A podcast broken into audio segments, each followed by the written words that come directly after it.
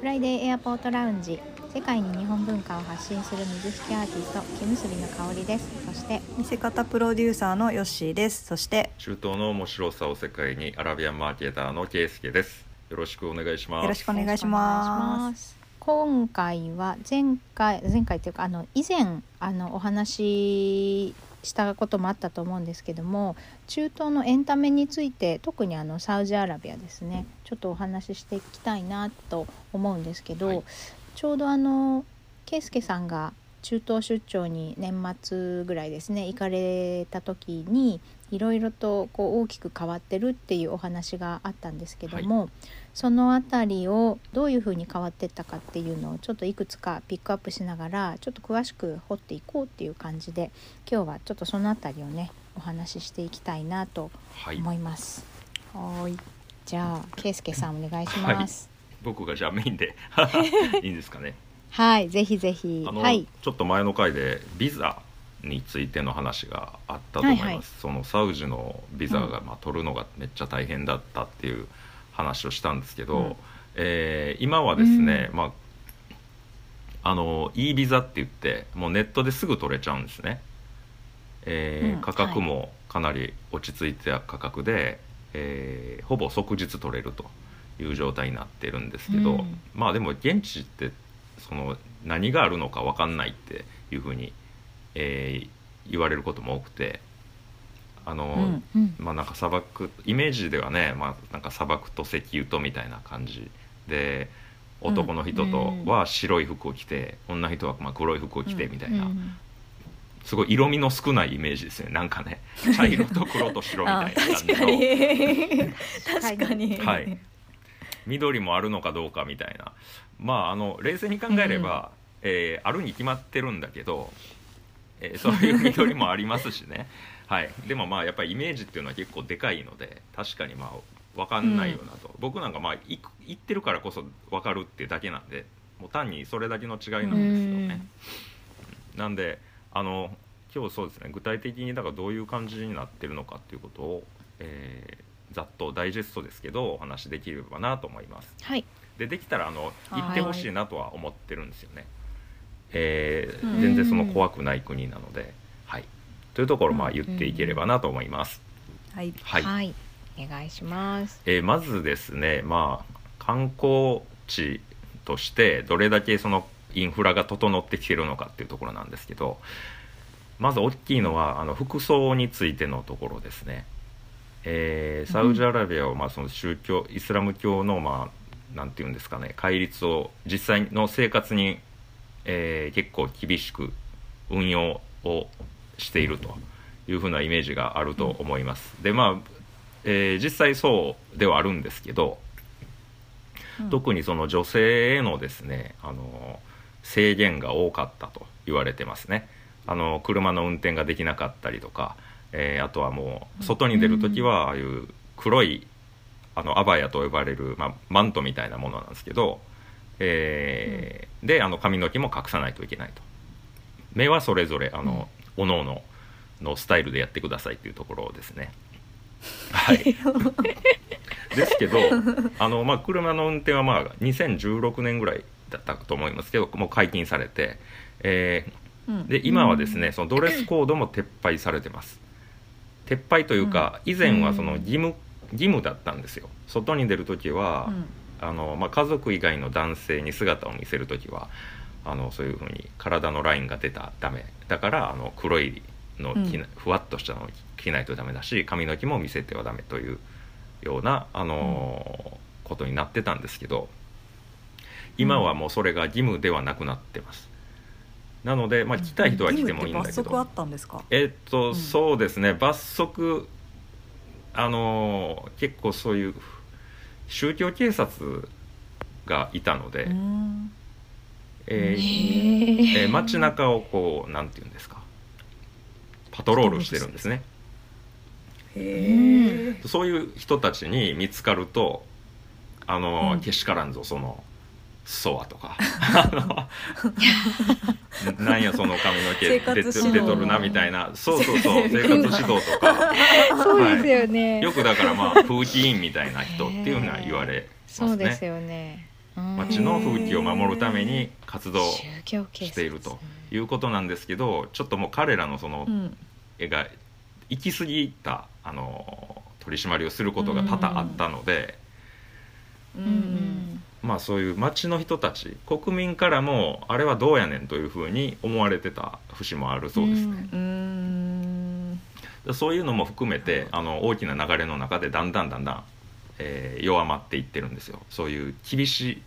い取り締まりというものが少なくなってきているっていうことですね、うん今はだからほとんどあの見ることはなくなってるんじゃないかなと街中でそういう人たち、うんううんん前は逮捕権があったんですけどね、まあ、警警察っていうぐらいだあか逮捕権もそうへらーそれはもう剥奪され てますすごいなああだからまあ明確に、へえーー弱くなってるっていうことですねうん宗教上の理由で逮捕されるって例えばどういうシチュエーションというか案件なんですかねそうですねえま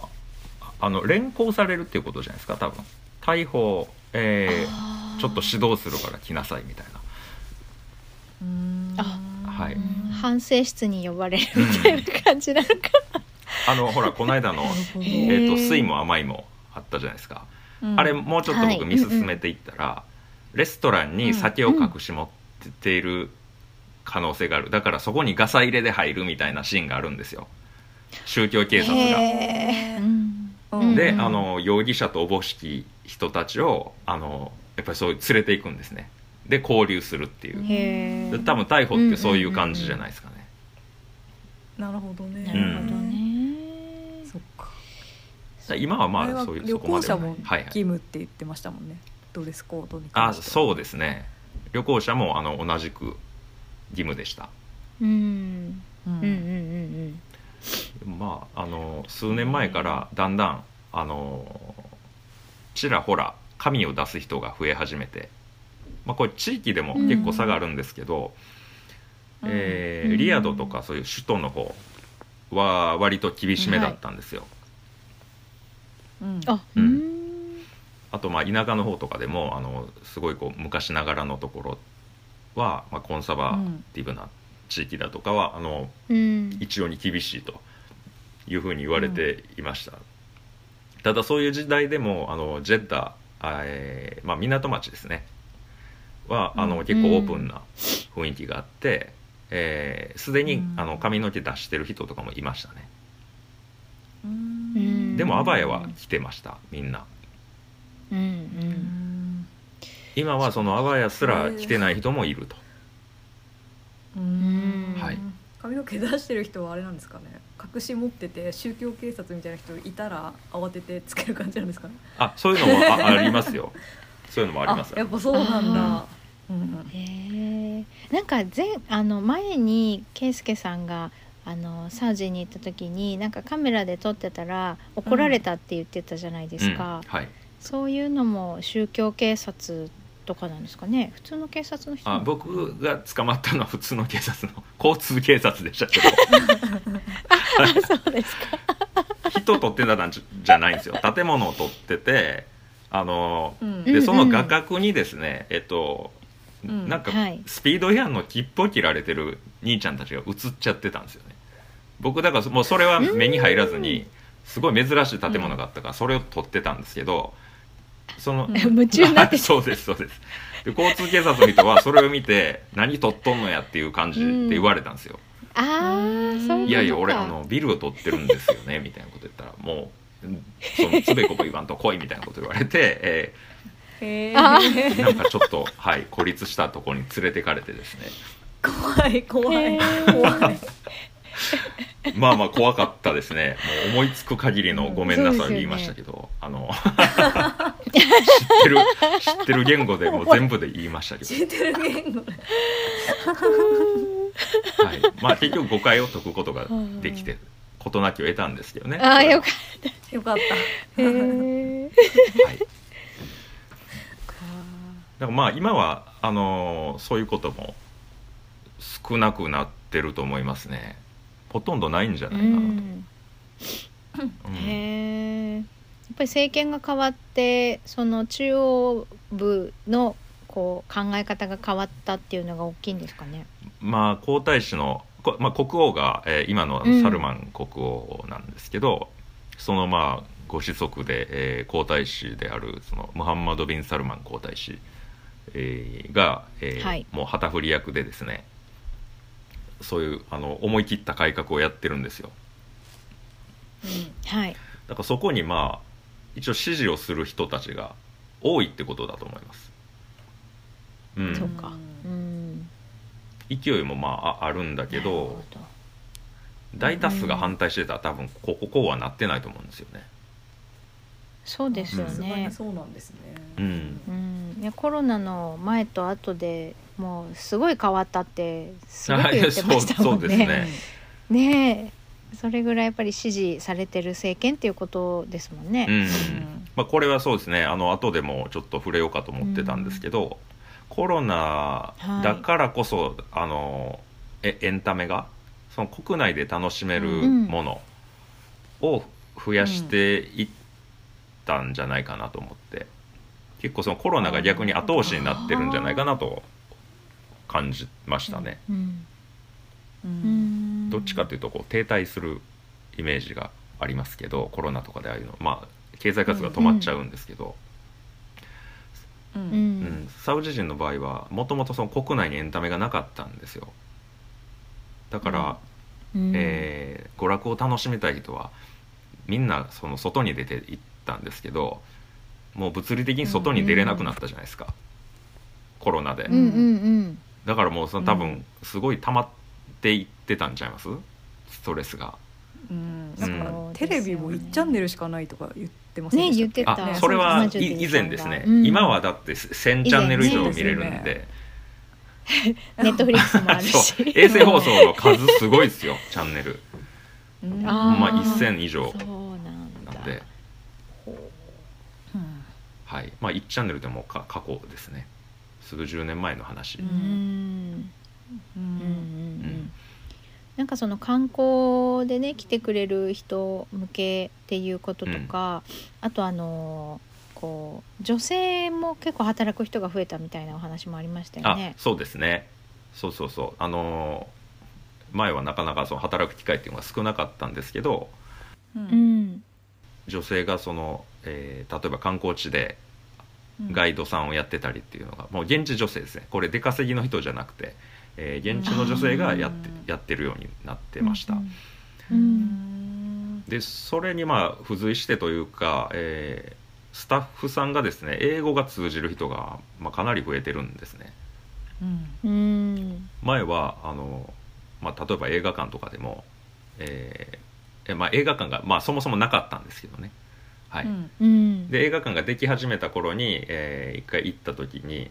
そのスクリ、うんえー英語でちょっと聞いても分からへんとか言われることもあったんですけど今回はそういうことはなかったので、うん全体的にうん英語が喋れる率が非常に増えているっていう、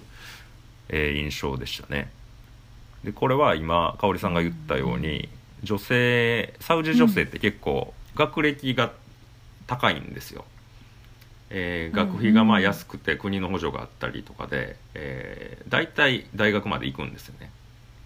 そこで、うんあのうん英語も学ね学ぶので、えうーん喋れる人はかなり多いです。うんだからそういう人材がうんあの社会労働市場に出てきてるから、うんえー英語が喋れる人が増えてるんだろうなと思いますね。うんえ以前は男性だったからってことですかあごめんなさいあどうぞいや男性も男性でもそのなんていうんですかね喋れる人はいるんですよもちろん。大体その海外と仕事してる人っていうのは喋れる人が多いんですけど、うんえーアラビア語しか喋れない人もいたんですね。でそういう人がスタッフになってるっていうだからそもそもその観光地としては考えてなかったというか、えー国内の人あそっかが前提なわけですよ、そうかまあ、日本でも、うんあのやっぱり海外の人とこう対応するためにもっと英語のスタ英語を喋れる人を増やさないとっていうのがあると思うんですけど、うんうんそういうことですね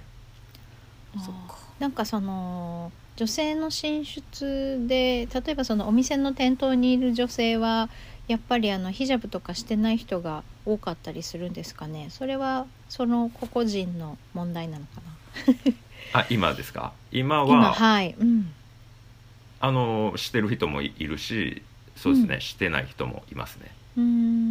うんそこはやっぱり個人のうん個人のあれですねもい問題というか、うんそうなんですねうーんうんなるほどねだんだん目立たなくはなってきてますね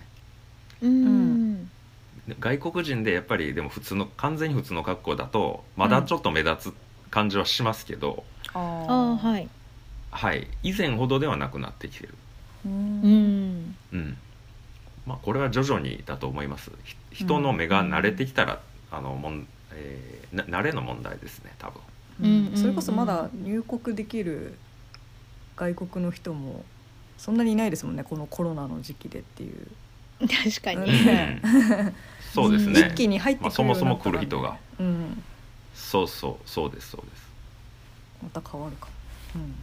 うん、うん確かにあのでも F1 会場なんかだったら、あーえー来てる人の方が少なかったかなっていう感じうーんえヨーロッパの人が結構来るじゃないですかああいうのって世界的イベントだから、うん好きな人が見に来てでもう本当にあのサウジってパッと言われても分かんないぐらい普通の光景でしたね、うん女性たちへえあ、まあ、デニムそとっ、かはい、うんうんデニムと T シャツみたいな姿の人もいてへあね動画たくさん送ってくれましたけどなんかやっぱり国際試合の会場っぽい雰囲気というかー、うん、確かに、うんなんかうんなんかそのサウジっぽさはあんまり感じませんでしたねなか服ったですね装とか、うんうんうんそう確かに確かに確かにそうですねうん、うんなるほどであとなんかパッこうすごいあ、うんはいはいあどうのぞホテルの価格もやっぱりその時期はパーンと高騰するって言ってましたうんうんめちケゃイくスちケゃ高さんか行っったたです時そうですよね F1 もだったしカタールでもワールドカップだったりなんか、いなんかいろいろ イベントの重なっててどこ行ってもなんかホテルが高い時期だったっていうのを覚えてそうまなすんでけすどよ あの照明の暗い四つ星ホテルが3万円ぐらいして高これは出せねえとそうなんだはいうん思って、はいまあ、止めてもらったんです けどあねマジュディさん家に泊まってましたもんね、そうですえねえそっかだからまあそういう感じで、ねあの他の観光地、えーと同じようにうんはいもうすごい手軽に行ける、まあ、気軽ですかね気軽に行ける、うんあまりその気負いせずに行ける場所になってるっていうことですね、ううんんでもまあそれは何が見るものはあるのかっていうところも気になると思うんですけどうんあ観光資源が最初ねどれだけ、そうそうそうあるのか インフラがって言ってましたもんね最イ初ンフラが、はい、整ってなかったからタクシーの運転手さんも行きたくないって、連れてってくれないとか言ってましたもんね。そう世ん界遺産があるんですけどうんはい、そこに、まあ、あのもうそもそも、まあ、いわくつきの場所だから行きたくないとかあの、うんタクシーに拒否られたりっていうことが前はあったんですけどうん今はそういうあのちゃんと情報を伝えてるというか、えーうんウェブサイトもかなり充実してましてうんうーんそういう観光資源を宣伝してるんですね。うんうんうん、でそういうあのーさっき言ってた場所はあのアルウラ地区って言って、えーうん世界遺産であるマダイン・サーレハという、あのーうん古代古代のナバテア王国の遺跡があるところなんですよ。うんうんでここはまあそういうあのなんか呪われた土地みたいな意味もついてるぐらいだったんで、あのーあまりオープンにされてなかったんですけどもうそこを完全に開放してるんですね、今は。ううんうんんで世界遺産も実はあの2021年時点でもう6個ありまして。ほうんまあ、他の国に比べたら全然す少ない数的には多くはないんですけど、うんうはい、えー日本とかでも結構多いですよねいくらだったかななんか10あとかー20個以上ぐらいは多分あったと思うんですけどううんんまあ今あの徐々に増えていってる段階なんですよん申請数も増やしてて、えーなんでこれからどんどん増えていくんじゃないかなとうんあれですかねやっぱりその観光地としてあの盛り上げていこうってやってるってことは例えばホテルに泊まったらそういうツアーに申し込めたりとかそういうこともできるようになってくるってことですよね、おそらあくね。あ全然なってくると思いますそうですよね。ううんんはいうんうんうんねえサウジ大きいからね自力で行くの大変ですよねすごく遠そうだなと思って確かにどこそうにですね行けばいいのかっていう、なんかそうあ でもかそすれぎがますもうんねんねえそう思いました日本はねやっぱ鉄道もそこそこあの整備されてるので、うんある程度の田舎でも、まあ、レンタカーとかもねすぐに手配できたりとか比較的行きやすかったりすると思うんですけど、うんタクシーに拒否拒否られてインフラないのにどうやって行くんだろうとか思って そうそうそうねえ本当にだうん不親切なアクセスが激ムズっていう のがそうなっちゃううんまあちょっとふ、ねえうんせそもそも成立してないですよねこれ観光地としてはそうですよねう、うんそれがませあっかく以前の状態、うんはい、ね観光がオープンになったからにはねそっちもやっぱり整備していかないとうんね、やっぱりそうそうリピーターになってもらえないですもん ね。うんそうですね嫌な思い出になっちゃいますもんね、そうそうそう今ねそれこそ SNS の時代だから、うんなんかあのそうネなんですよガティブに発信されたらねあんまりいい印象にならないし、うんうんうん良くないよなって思いましたね。うんんそうですね確かねまああとなんか幸いねだから今、うんああはいどうぞあのーケイスケさんに送ってもらったアドレスのすごく面白い建物があったんですけど、砂漠のど真ん中に、はいはいはいそうそう はいねそうなんですよこれがあのさっき言ってたそのアルウラ地区にあるに、うん、建物、えーこれがねですね全面ガラス張りというかミラ,、はいミラーみたいになっててはい、 G20 の時2020年ですかねにあのー2年前か。うんはい G20 のサミット会場としてこれが作られたんですけど結局コロナで、あのーうん開催自体が中止になっちゃって、ううんんまあ、カンファレンス会場であり中ではそのコンサートとかもできるような作りになってるんですけどこれがまあうん全面ミラーになってるんですね外側が。うんだからはい遠くから見たら、あの何もないように見えると、えーあ建物が周りの景色がそうそ映うるから周りの景色を反射してるからうんうんまあなんか多分光の具合で何かが歪んで何かがあるようには見えるかもわかんないけど、 うんえーかなりまあ変わった建物なんですよ。うんうんでそういうあのミラーをデザインの、えー建築デザインの一部として効果的に取り入れてるっていうことでも評価されてるんですね。うんうんこういう場所もあの新しい場所としてかなりまあ前衛的な建物も作っていってるんですねうんうんすごいですよねコンサート砂とかをこ漠このど真んで中でねうんそうコンサート会場があって中もすごいラグジュアリーな感じのロビーがあってうんそうなんです、ね、すごい行ってみたい、へえすごいなこういうのはまあでうもんビジュアルで見ないとなかなかあの伝わらないものだと思いますけど、うんはいうん、結構奇抜なの多いですよあっちは元々多いですねうん建物うんあはいそうなんだなんかこれレビュー見てたら設計がイタリアの人っうん、て書いてあるんですけどそうなんだなんかやっぱそういういう国外から結構力をそうそうですね誘致してる感じは多いんですかね、多いですねそうですよ、ね、あの有名なデザイナーに作ってもらったりとかで、うん、うんそうですよねへえもともと国内でそういう教育は今の主流の年代にはされてないですもんね。うんなんていうんですかうんうんそうか前衛的なっていうなるほどか、ねあうんあそうですねうんうんでも前衛的なんが好きなんですよね多分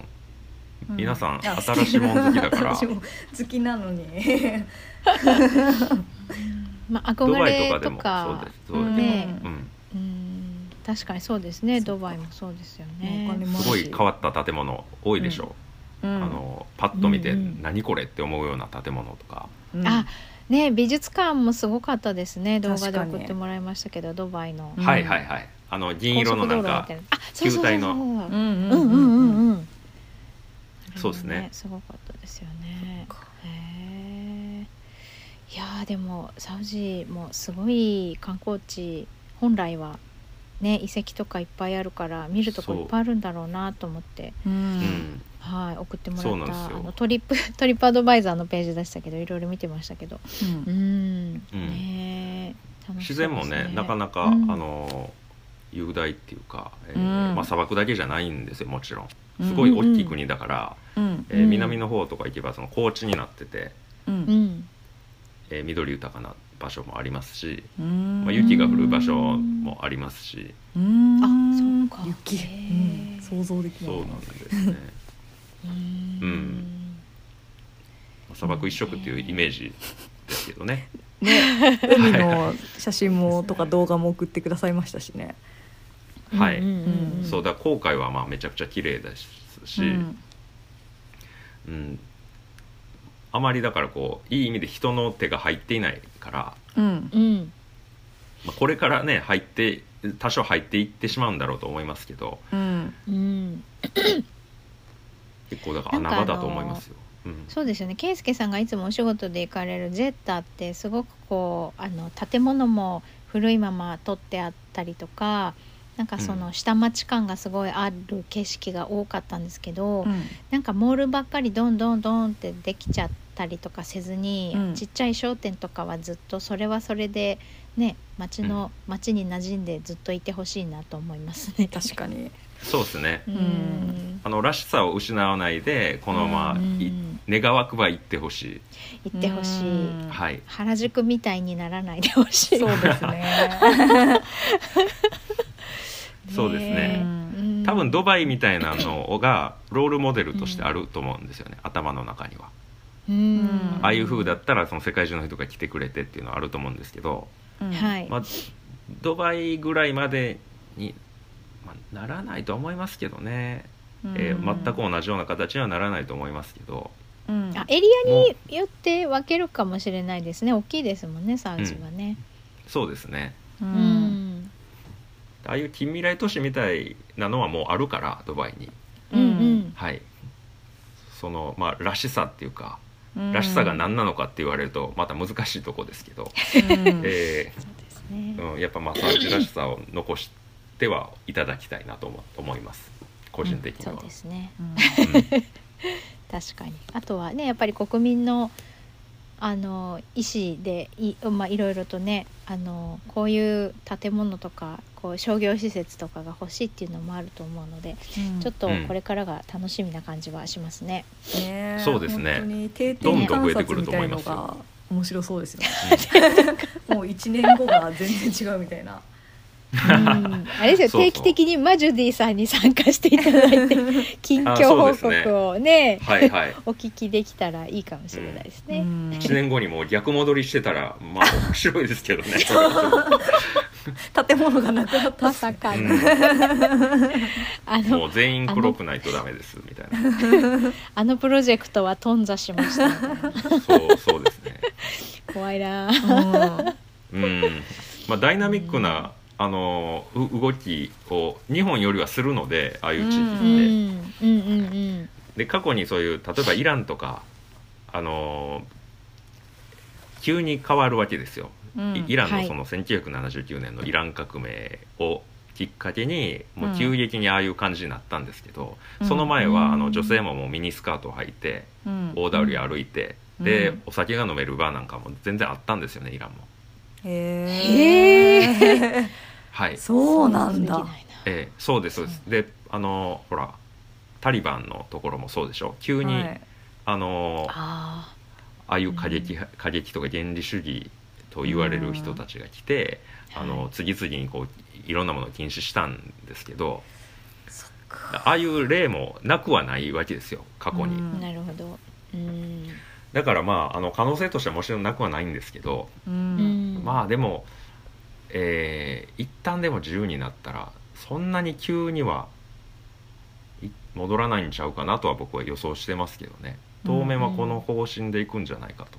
思います。一番はあれじゃないですかあの前も言ってたあのやっぱそういうこう娯楽を求めて国外に遊びに行く人が多いので、国の中でお金を使ってもらえるようないろいろうん施設を作ってるっていうのを言ってたじゃないですか。そうですまあそうそですこねがねやっぱりあの大きいプロジェクトの目的だと思うのでうん何でもこう抑圧するような方向に急に舵を切るっていうのは何かしらうのんタリバン的なそういう独裁政権な感じ、まあうん王国ってそうかもしれないですけども今はそういう流れじゃないような雰囲気があるなとは思ったんですけどね。うんそうですねうん、うんそうですねでむしろずっと厳しかったので、うんうんうんこれまでがねはい、ううんん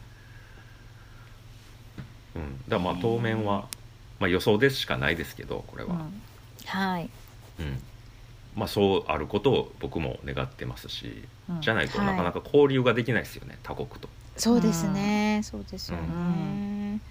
う確かにはい、ねなんかあのコロナほどの大きなあの災害というかこういうパンデミックがない限りはうん、 今年もおそらくまた圭介さんは行くんだと思うんですが中東に はいはい、年一ぐらいではそおうそそうでらすくね、いいきます、いきます。ね、ううんん、ね、またぜひいろいろとお聞かせいただきたい、じゅマジュディさんとか。ね、いそうろでんすねな方にまた、はい、